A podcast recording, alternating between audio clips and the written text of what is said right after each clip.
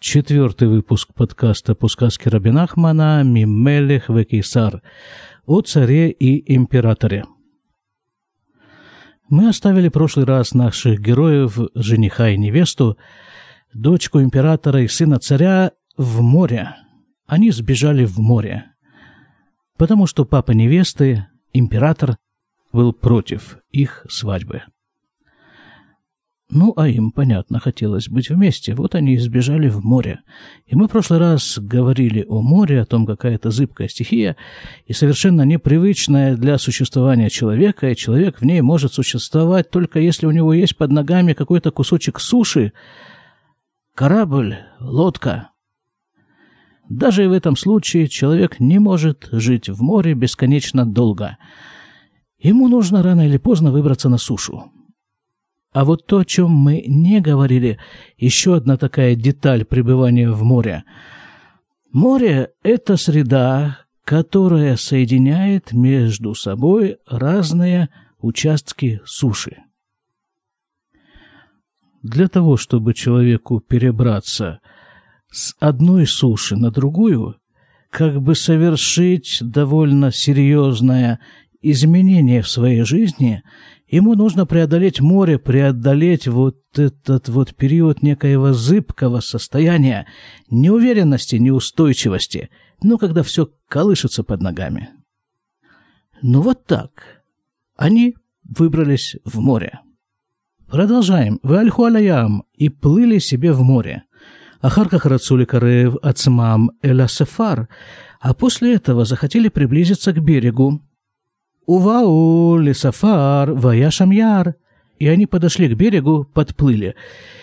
А там был лес. Вальхулишам. И они пошли туда. И вот, казалось бы, уже, да, вот уже привычное место для обитания человека, уже суша, уже твердая поверхность. Но лес.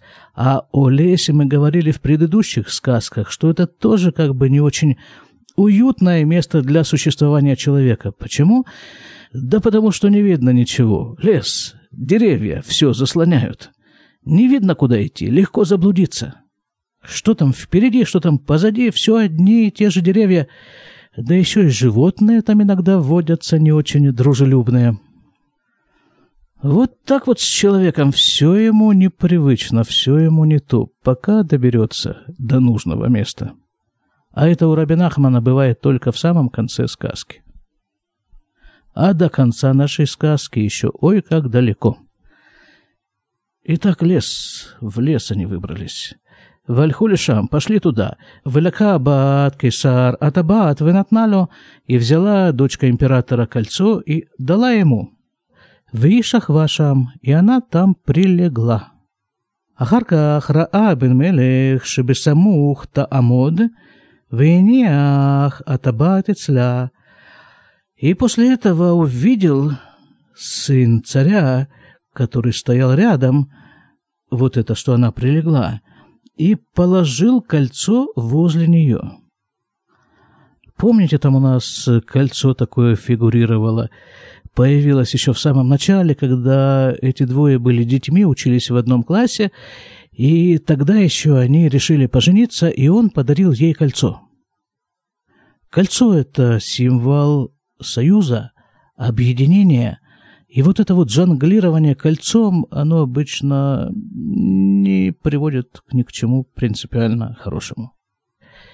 Значит, она легла, он положил кольцо возле нее. Ахарках Амаду Вальху Эля Сфина. А после этого они встали и пошли к кораблю, к своей лодке. А как же, простите, кольцо? Как-то вот здесь по тексту сказки получается, что никто из них не хотел на себя брать некую ответственность, которую налагает на человека владение вот этим самым кольцом. Он отдал ей, она ему, он ей, она ему, ну как в игре в мяч. А в этой самой игре в мяч ведь очень просто этот мяч и не поймать. Бетухках низкорашиших и ходит от Абаачам. И в ходе этого она вдруг вспомнила, что забыли они это кольцо там. Вышельхауто Ахареатабаат и послала его за кольцом.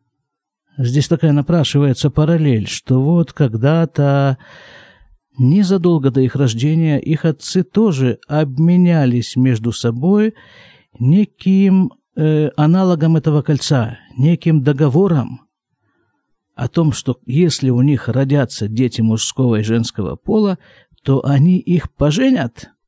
А потом, как мы знаем, этот договор постепенно забылся. Так же вот и с кольцом. והלך לשם, и он пошел туда, ולא היה יכול למצוא המקום, и он не мог найти место, не то что кольцо, он место не мог найти, в котором они были. והלך למקום אחר, и пошел в другое место, ולא היה יכול למצוא הטבעת, и не мог он никак найти это кольцо. Пропало кольцо, то есть связь между ними начинает ослабевать. При этом духовная эта связь между ними остается, поскольку они фактически и он, и она, и жених, и невеста, и сын царя, и дочь императора фактически одно целое. Духовная связь между ними не может разорваться и уж тем более не может ослабеть. Но вот фактическая, физическая, географическая, если хотите, связь между ними с потерей кольца постепенно начинает ослабевать. Он пошел, не смог найти кольцо, ваяулех, левакшо, мимаком лимаком, и ходил, искал его из одного места на другое место, а ценит а, пока не заблудился. Мы уже говорили, лес.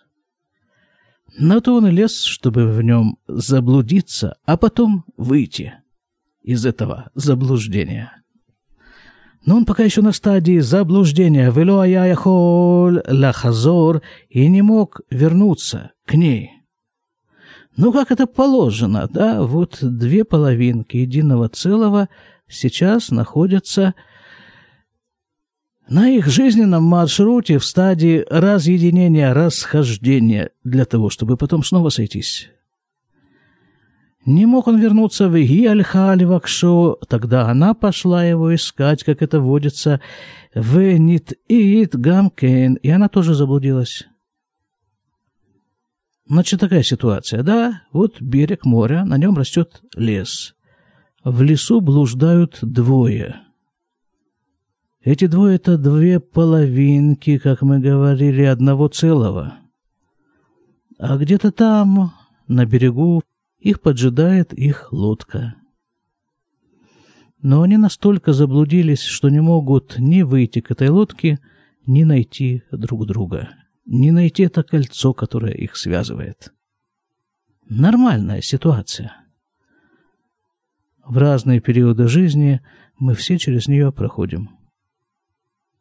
Еще раз, заблудиться в лесу нужно единственное для того, чтобы выйти из леса. «Вая улех ветуэ», и он ходил и блуждал, улех ветуэ, ходил и блуждал, а ахарках раадерах, а после этого он увидел дорогу. «Валях лейшув», и вышел к жилью, к какому-то населенному пункту. «Вылоялю малясот», и нечего ему было делать. «Венаса мешарет», и сделался он слугой. Это царский-то сын. Это которого император проверял, насколько он умеет владеть государственными делами. Сделался слугой. Это, между прочим, то состояние, в котором мы, евреи, пребываем с момента нашего изгнания из земли Израиля. Мы находимся на положении слуг. Между прочим, Бен Мелех – в наших религиозных текстах время от времени именно так называется еврей. Бен Мелех. А он вот э, в прислугах ходит.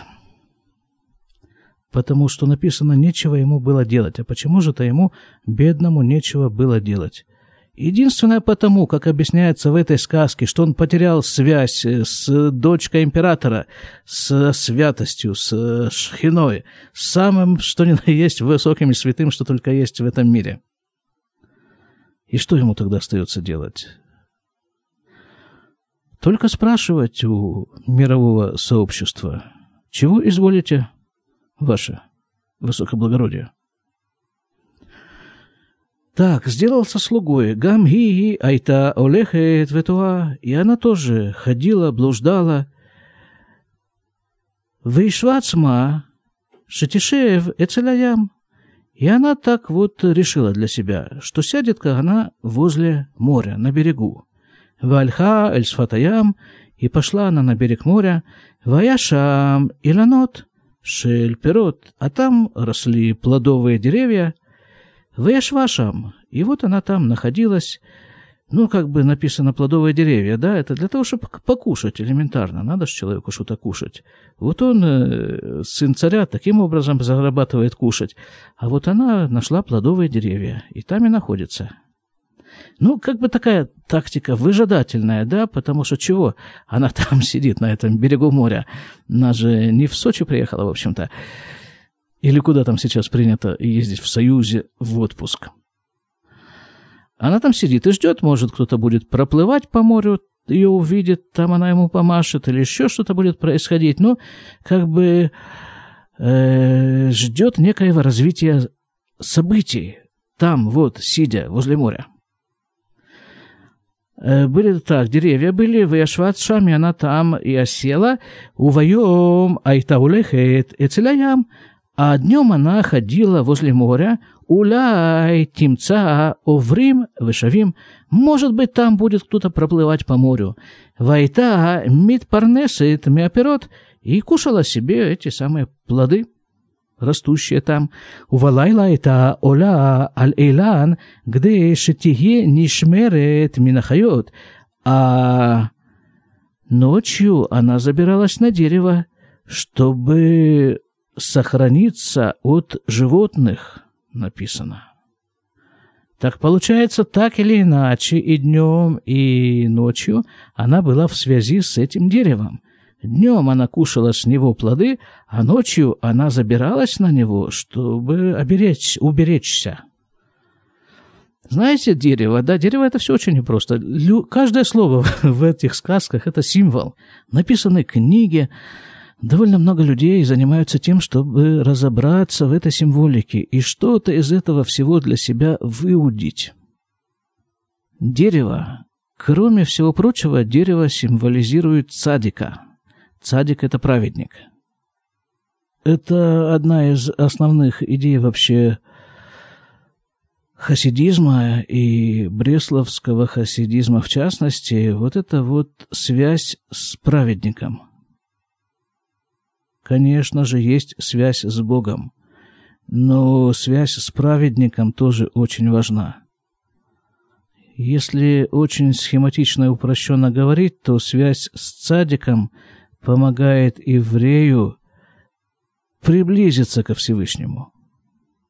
И вот тут написано, что днем она кушает плоды этого дерева, то, чем с человеком делится цадик, праведник – а ночью она с его помощью спасается от всяких э, ночных опасностей, от животных. Кстати, связь с праведником совершенно не подразумевает наличие этого самого праведника в живых. Сколько евреев ездят в Умань поклониться на могиле Рабин Ахмана – не обязательно с праведником разговаривать вот так вот с глазу на глаз. Слава Богу, есть книжки. Слава Богу, до нас дошли вот эти вот сказки. Давайте, наверное, вот здесь вот мы остановимся на этот раз, потому что дальше начинается буквально со следующей строки новая история. Дело в том, что очень часто сказки Рабинахмана представляют собой вот такой вот конгломерат разных историй. Есть одна общая история, как в этой сказке. Вот э, история царя, императора, у которых родились дети, сын и дочка. И вот в эту общую рамку вставлены как бы еще четыре истории. Каждая история довольно-таки самостоятельная, если бы не вот эта самая дочка императора. Она как нить, соединяющая бусины в ожерелье, так это называется, да, бусы. Вот так же точно эта царская дочка проходит через э, все эти четыре истории, потому что все эти четыре истории, они как бы развиваются, в конце концов закручиваются вокруг нее. И она является главным действующим лицом всей сказки и каждой из этих четырех историй. А четыре истории соответствуют, как говорят умные люди, четырем галутам, четырем изгнаниям евреев из земли Израиля. Последнее из которых длится до сих пор. Вот уже почти две тысячи лет и закончится с Божьей помощью, с приходом Машеха, со строительством третьего храма и с окончательным соединением вот этих вот персонажей, дочки императора и сына царя. Что, собственно, и происходит в самом конце сказки. Дай нам всем Бог, чтобы этот конец наступил как можно скорее. А лучше прямо сейчас. До свидания.